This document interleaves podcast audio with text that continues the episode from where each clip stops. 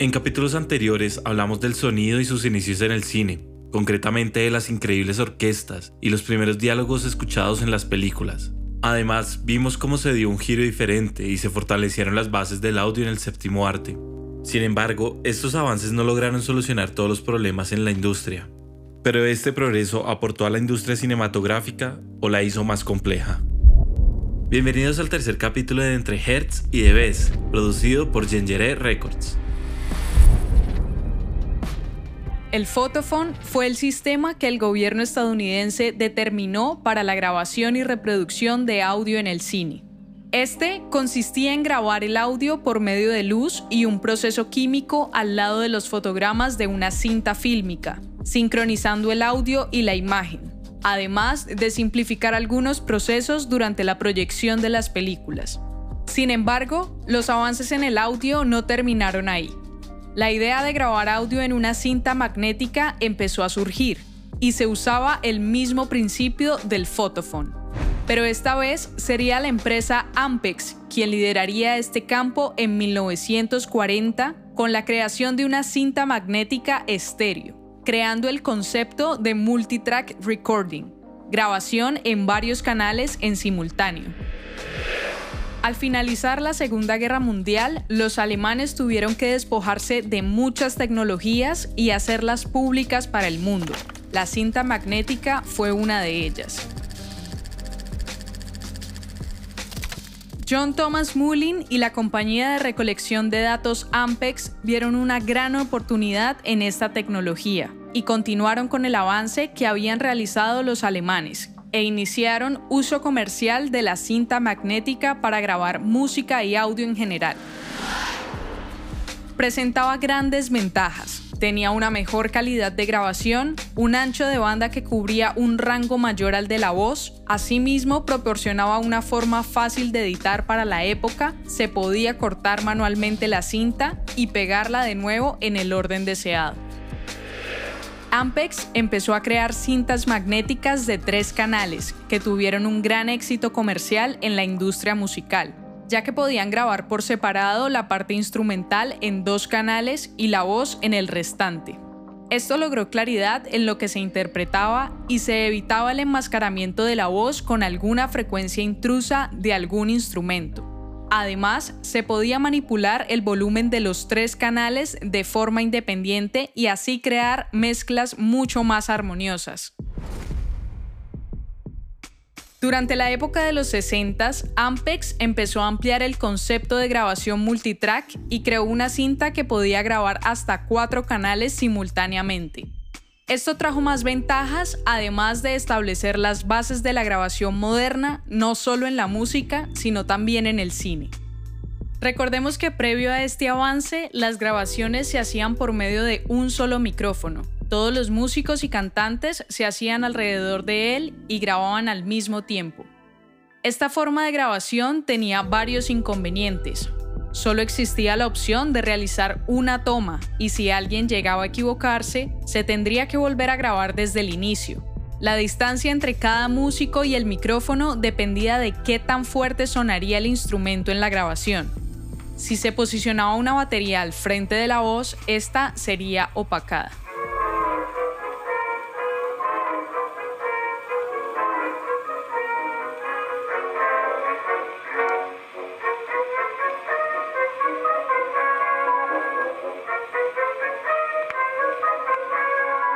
Las grabaciones multitrack lograron sortear varios de estos problemas y los ingleses entendieron que este sería el formato de grabación del futuro.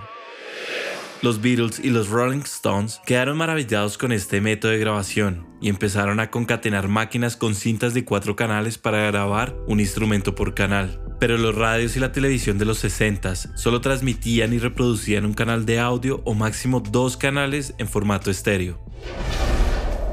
Es por eso que estudios como Abbey Road en Inglaterra, famosos por las grabaciones de los Beatles y la Filarmónica de Londres, hacían un proceso de reduction mixes, el cual costaba en mezclar todas las cintas de cuatro canales y grabarlas en una sola para la reproducción al público. Esta forma de grabación y regrabación se extendería por toda Europa y en Estados Unidos se conocería como bouncing down. Mientras tanto, en Estados Unidos los Beach Boys empezaron a utilizar otro sistema que consistía en una grabadora con una cinta de 8 canales junto con una tradicional de 4. De esta forma se establecería la grabación por multitrack que duraría varios años.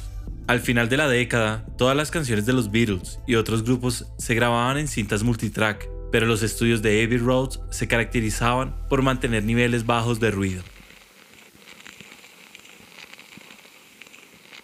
El ruido que escuchamos anteriormente es conocido como hiss y sucedía al unir máquinas de grabación de cintas magnéticas. Estas no solo tenían la oportunidad de sumar grabaciones independientes de instrumentos en una máquina, creando una impresión final en estéreo, sino también su ruido de fondo. Y este era un gran problema que enfrentaban las grabaciones de esa época. Sin embargo, se crearon formatos comerciales para aumentar la experiencia de los oyentes. Un formato muy famoso, pero que no duró mucho, fue hecho con base en las cintas de cuatro canales. Este formato se conocería como Quadraphonic Sound o sonido cuadrafónico. En este se situaban cuatro altavoces alrededor de un centro en el cual se ubicaría al oyente con el fin de crear una experiencia inmersiva. Esto sería aprovechado por Pink Floyd y haría The Dark Side of the Moon para este novedoso formato. El formato cuadrafónico no duraría mucho debido a la complejidad para su distribución al público. Por otra parte, su aceptación comercial no fue mucha. Pero como en todo fracaso, siempre hay un éxito. Este hecho sería el precursor de los sonidos envolventes que experimentamos en los cines y en los sistemas de teatro para el hogar.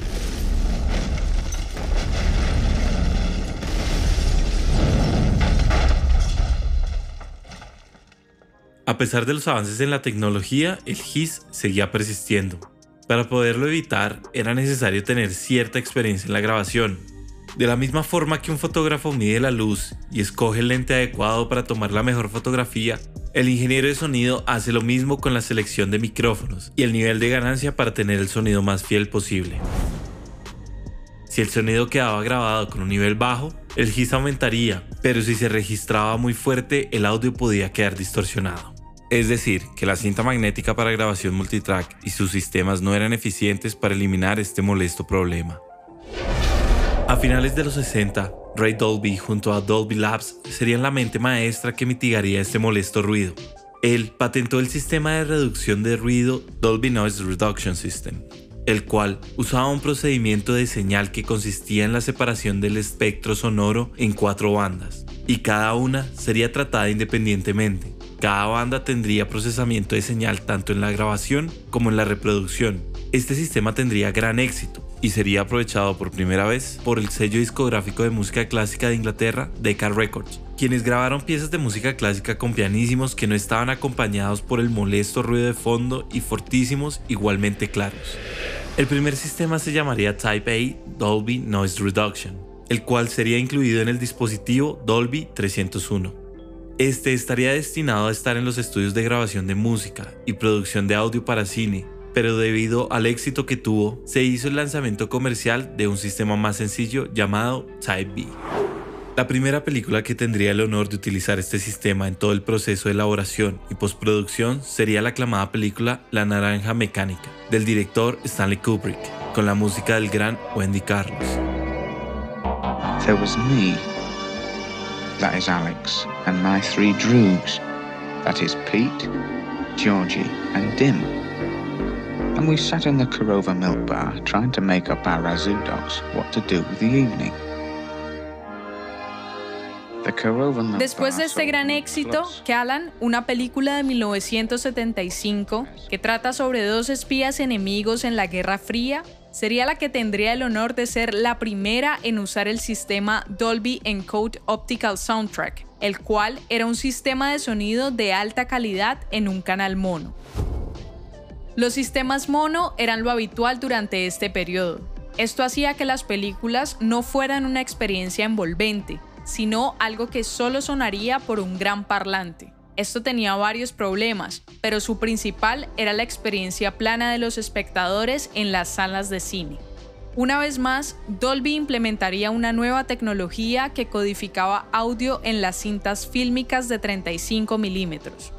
Esta codificación consistía en una matriz de dos canales a la cual se le añadiría un tercer y cuarto canal que estarían destinados a crear una experiencia envolvente. La distribución se hizo de la siguiente manera. En el frente de la sala de cine se ubicaron tres parlantes, cada uno conectado a un canal del sistema, y el cuarto canal se dividía en dos parlantes que estarían ubicados dentro de la audiencia.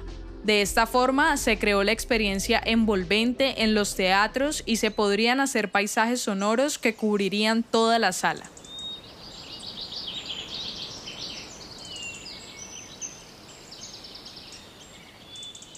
La experiencia auditiva era cautivadora. Sin embargo, una película no constaba solo de voz y música. Hay mucho más detrás de cada experiencia.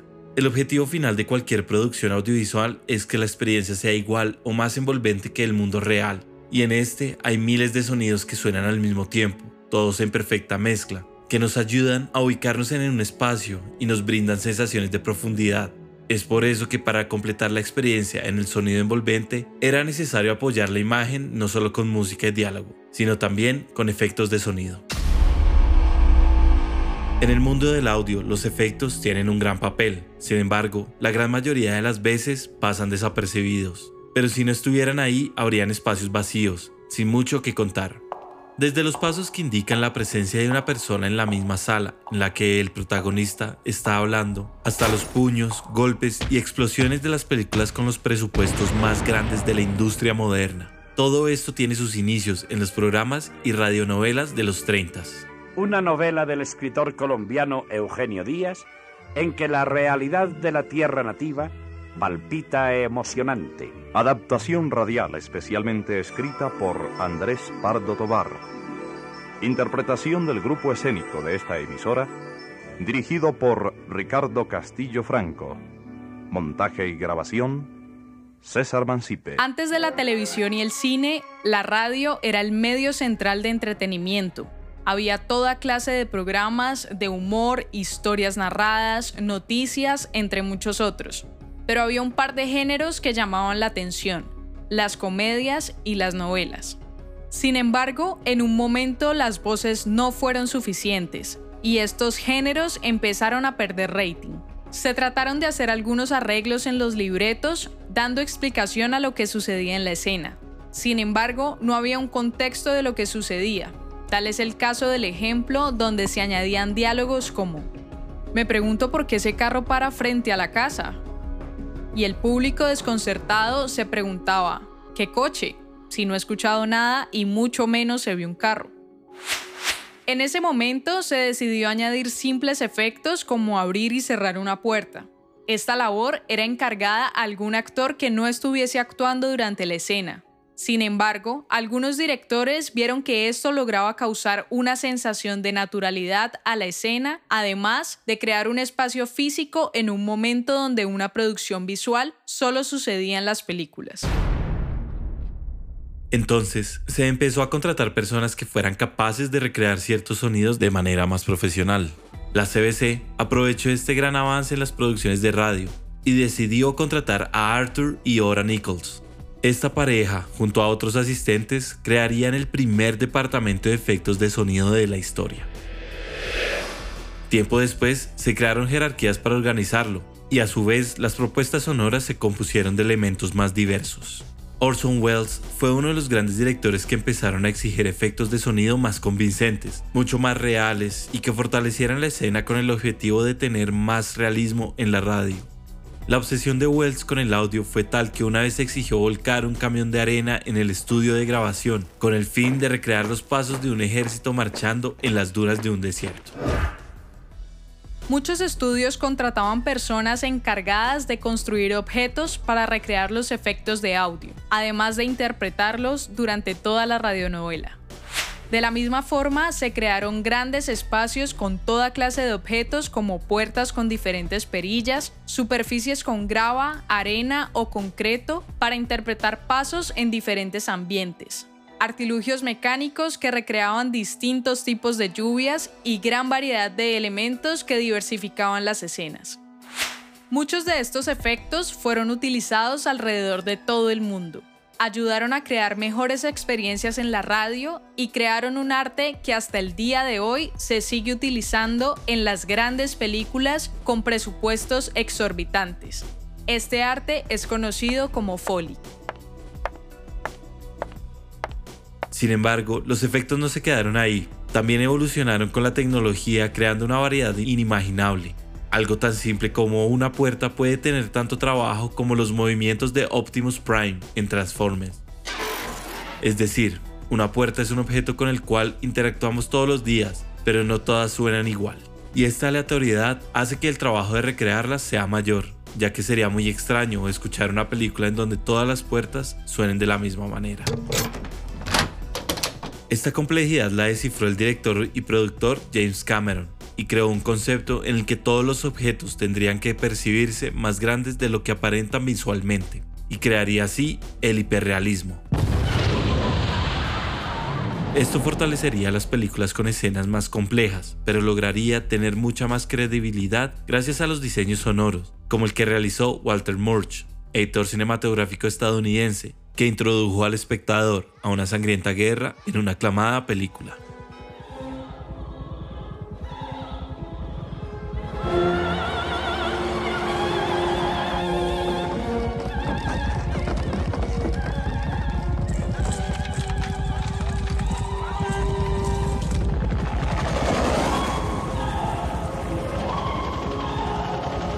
Esta escena de la película Apocalypse Now muestra el momento en el que helicópteros estadounidenses bombardean un pequeño poblado vietnamita. Walter hace un complejo diseño sonoro para esto. Utilizó sintetizadores análogos para recrear los helicópteros acercándose. Mezcló diferentes explosiones con juegos pirotécnicos para recrear el bombardeo y grabó gritos en postproducción para incrementar la tensión. Esta escena generó un impacto increíble en la audiencia. Además, fue la primera película en dar créditos como diseñador sonoro a una persona. Los grandes directores entendieron que los efectos de sonido eran igual de importantes que cualquier otro elemento visual de una película. Un gran ejemplo de esto es Matrix, en la que la propuesta de diseño sonoro tiene un papel igual de importante que el que tiene Keanu Reeves. Dan Davis, el diseñador sonoro y supervisor de audio de esta película, propuso una evolución en el sonido que acompaña a Neo desde su primera pelea de enfrentamiento en un dojo compuesta por sonidos básicos y algo sobrios, hasta la última pelea en el subway en la que Neo muestra gran experiencia y conocimiento. El sonido tiene que estar a la altura de la pelea con unos efectos de audio que están por fuera de la realidad.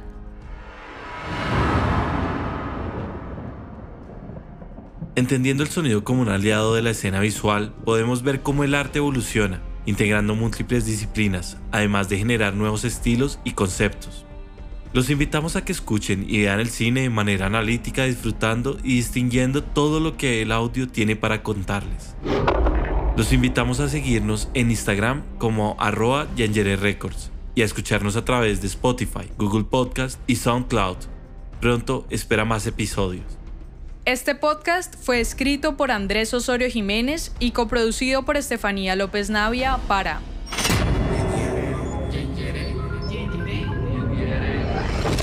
Yere Records.